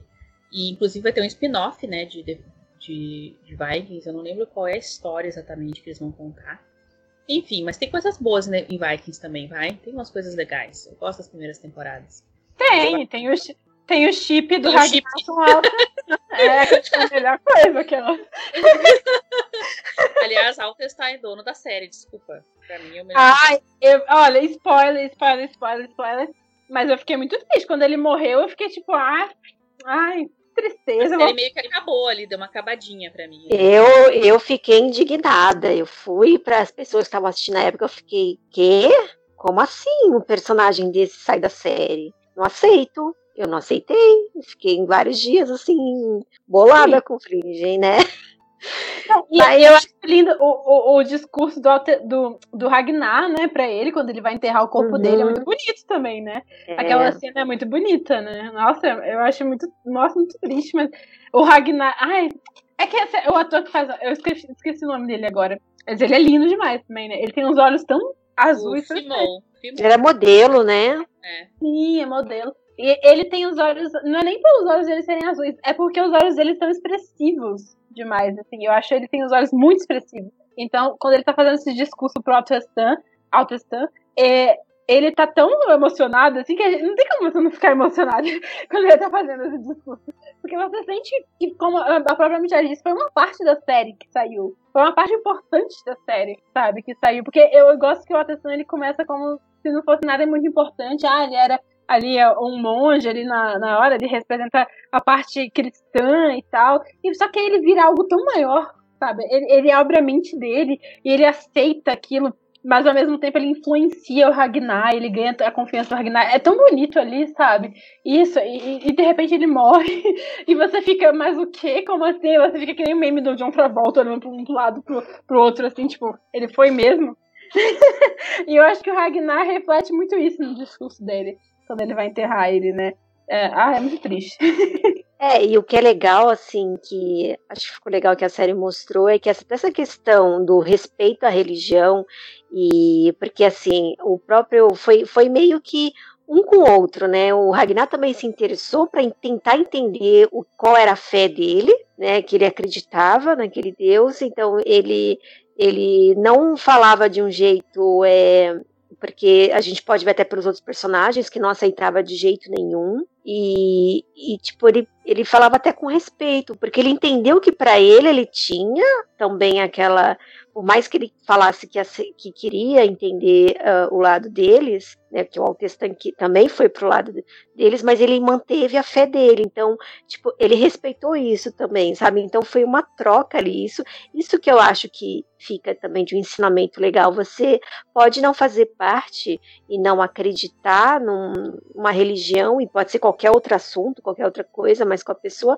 mas procurar respeitar e, e até mesmo entender, procurar entender. Às vezes a gente tá, não quero, não entendo, não quero, mas tentar entender. Não quer dizer que se você vá se interessar em saber mais que você vai gostar, não é isso, mas você é, é, tentar compreender e conhecer. Independente se você. Não quer dizer que você vai aceitar que você vai, vai se tornar aquilo, não, mas você conhecer o outro lado também.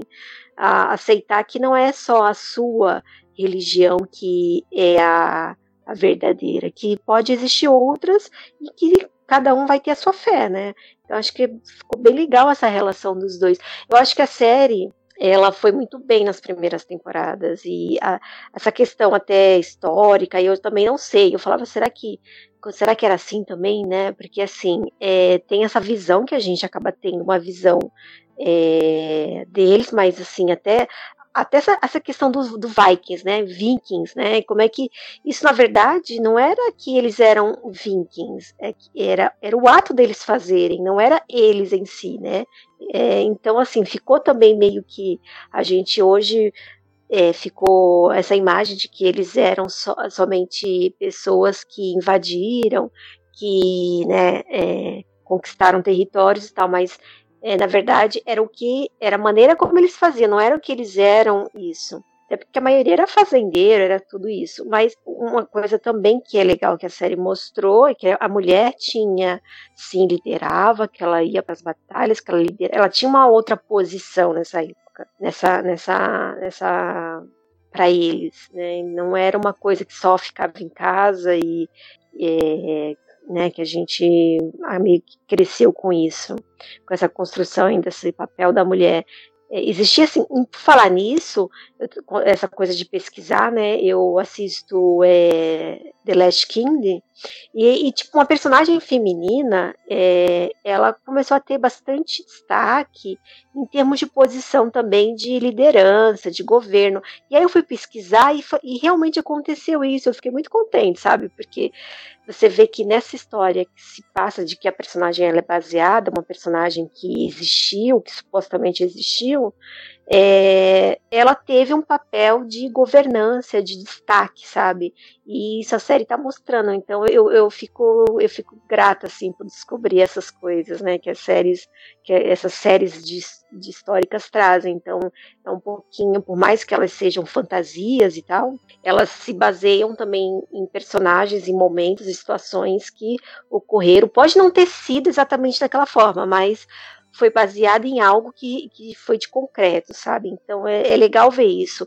E eu gosto muito de ver isso quando a gente vê essas personagens, principalmente as femininas, que teve, porque meio que. É, é, porque a gente está falando de uma época muito antiga, assim, bem, tipo, até antes do século X. Então, assim, é, é, que as mulheres tinham uma outra posição que não essa que a gente aqui, a gente está acostumado aqui com a nossa sociedade, né? Nossa cultura. Então é legal descobrir isso. Então é, é um momento assim grato dessas séries históricas. Você tem mais alguma, algum exemplo, Olivia? Que eu sei que você deve ter pensado em vários exemplos, mais do que a gente, eu acho. eu acho muito bom que a Michelle falou, comentou essa questão das mulheres, né, de como elas são retratadas e tal pelas obras históricas, porque tem muita. É, infelizmente, como a gente já até comentou, a mulher sempre foi extremamente oprimida pela sociedade. Se ela tentasse fazer algo diferente, ela era oprimida, julgada, né, e subjugada e tal. E, mas é, é, é, muito importante a gente retratar os exemplos que a gente tem disso, né? Das mulheres que, que, que conseguiram é, é, marcar a história, mesmo assim, mesmo com tudo. É inspirador, né? E eu, eu queria. Eu, eu, marquei, eu selecionei um aqui para citar, que eu até já mencionei, se eu não me engano, aqui. Eu acho que mencionei, porque também é uma obra que, que sempre me toca, que é a Pocahontas. É, aí eu escolhi duas obras. Eu escolhi a Pocahontas, que é, é o próprio desenho do, Walt Disney, né, que a gente já citou no, no, no podcast que a gente fez sobre as princesas, que é de 95. E um, tem outro filme que é O Novo Mundo, né, que é de 2005. E, e eu acho muito legal porque Assim, é, é, eu gosto muito do desenho. Eu não tô falando isso pra falar mal do desenho. Eu gosto do desenho. Eu acho que é um dos melhores desenhos da Disney. É, eu gosto muito das músicas. Eu sei as músicas de cor até hoje. As músicas são boas. Ela tem uma mensagem positiva nas músicas. Só que assim, tá tudo muito, muito diferente do que realmente aconteceu, né? E tem muita gente que nem sabe que a Pocahontas realmente existiu, né? E sim, ela existiu. Ela foi uma pessoa real. Só que a, a questão é que ela, na verdade, quando ela conheceu o John Smith, porque no desenho, vocês lembram do desenho, né? É, ela era. No desenho, ela era. Uma, inclusive, ela é uma das princesas mais velhas, porque dá a entender que ela já é maior de idade e tal. E ela conhece o John Smith, que é um dos caras que vem colonizar, né? É, a, o estado da Virgínia, nos Estados Unidos. E só que ele é um pouco diferente, porque ele não liga pra ganância, ele é aventureiro, e essas coisas todas. E aí ela se apaixona por ele, só que aí no final ela escolhe ficar com a família dela, porque ela vira princesa, né, da, da tribo dela, então ela tem que tomar cuidado, ela, ela tem que tomar conta de tudo aquilo. E o John, que tá ferido, volta pra, pra Inglaterra. Então é até empoderador o fato dela escolher a família dela, né? E não um homem. um homem branco, principalmente, né? Só que, na verdade, na história real, é, a Pocahontas ela era criança quando o John é, encontrou com ela, o John Smith. Os dois realmente são, são personagens reais. Só que o John era muito mais velho que ela, muito mais velho que ela. E, e ela era criança e os dois tiveram essa relação que provavelmente foi algo forçado, né? E, e foi, foi terrível, provavelmente, pra ela, porque ela foi criança. Mas tem relatos de que ela realmente ajudou ele, no sentido de que ela salvou a vida dele, mesmo que os índios, eles, os indígenas iam matar ele, e ela foi lá e interferiu e não deixou que eles matassem ele. É, mas assim, é, tem muita coisa é, sombria relacionada, né, a, a esse, essa, esse romance entre muitas, mil aspas deles, né, porque ela era muito menor de idade, então tipo, não tem nem como ter um romance ali, né. É, foi praticamente um abuso. Mas nem é, na verdade, nem é comprovado de que realmente eles tiveram alguma coisa romântica. Pode ter sido apenas uma relação, é, sei lá, uma relação de amizade. Enfim, mas não deve ter sido algo bom, porque ele era um colono e ela era uma indígena. Só sei que. E o que aconteceu? Ele realmente voltou pra Inglaterra, como mostra no desenho. E aí, no, tem, não sei se vocês sabem, mas existe um filme, um, um filme da Disney também, que é o Pocahontas 2. eu lembro quando eu era criança, eu fui assistir Pocahontas 2 e eu achei muito triste. Eu falei, nossa, que filme ruim, Pocahontas 2. e é ruim porque a história não é legal. A história é terrível, porque é, realmente enche de colonizador lá onde a Pocahontas tá. E um desses colonizadores é o John Rolfe. Sempre John, John é um nome muito comum, né? Meu Deus, o pessoal não tinha muita criatividade. Mas enfim, é, era o John Rolfe. E até no filme desse Novo Mundo, quem interpreta o John Rolfe é o Christian Bale, quem interpreta o John Smith é o Colin Farrell, né? E, mas tem isso no Pocahontas 2 também. E aí a Pocahontas acaba meio que entre aspas, se interessando por ele. E eles começam a noivar e ela vai pra Inglaterra com ele. Isso tem no desenho, tem até no filme também. Ela vai pra Inglaterra com ele, pra lá, e ela fica famosa, meu Deus. Tem até a pintura dela, uma pintura famosa dela. A gente pode até deixar aí na, é, como link, que ela fica tipo, oh meu Deus, uma indígena aqui casando com um inglês, que coisa grande e tal. Só que a questão é, a verdade é, gente, que ela morreu com 22 anos na Inglaterra sem poder voltar para casa. Então, assim, é muito triste. Isso é algo que o desenho não mostra, sabe? Isso é algo que o filme menciona só. Isso é algo muito, muito, muito triste. Porque é, ela, é, ela acabou sendo vítima dos colonos como tantos outros indígenas. Ela parecia realmente ser uma, uma mulher muito forte, uma mulher muito poderosa ali, sabe? Ela tinha atitudes e tal. Só que é difícil, né? Você tem um limite para isso, porque infelizmente os homens brancos, eles, eles sempre subjugam você porque eles têm mais recursos, né? Eles têm mais armas, eles, têm, eles estão em maior, um, um número maior. Então, ela acabou sendo vítima disso. E ela saiu do país dela e ela nunca conseguiu voltar. E ela morreu com 22 aninhos só.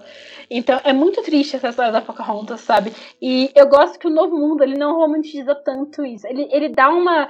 ele até coloca um pouco desse romance, romance, mas é uma coisa desconfortável. Pelo menos eu me sinto desconfortável assistindo. Eu acho que esse, essa foi a intenção, sabe? De deixar um pouco desconfortável. E no, de, no desenho eles romantizam, mas enfim, é o, de, é o desenho da Disney. Você não pode esperar tanto também, né? Mas é importante se você conhecer a história da Pocahontas, sabe? Conhecer o que realmente aconteceu com ela, como ela foi vítima do colonialismo, como tantos outros indígenas. E não, não tem nada de, de positivo no colonialismo. É tudo muito ruim. Eu acho que a gente não pode esquecer disso, a gente tem que sempre lembrar disso. Isso aconteceu na América do Norte, mas tem várias, tantas histórias assim na América do Sul. A história da Iracema, né, que é um livro que, que também é, basicamente, é quase a mesma coisa. A Iracema morre também por, por um cara que ela se apaixonou, que era colono também. Enfim, é sempre um homem branco fazendo uma coisa ruim, né? Então eu achei legal mencionar essa questão da, da Pocahontas, porque é, eu fico muito, muito a pena dela, porque ela era uma, uma personagem incrível, assim, sabe? Uma pessoa, parece uma pessoa realmente muito boa, e ela acabou sendo vítima disso, né? Dos homens brancos. Continuamos na parte 2.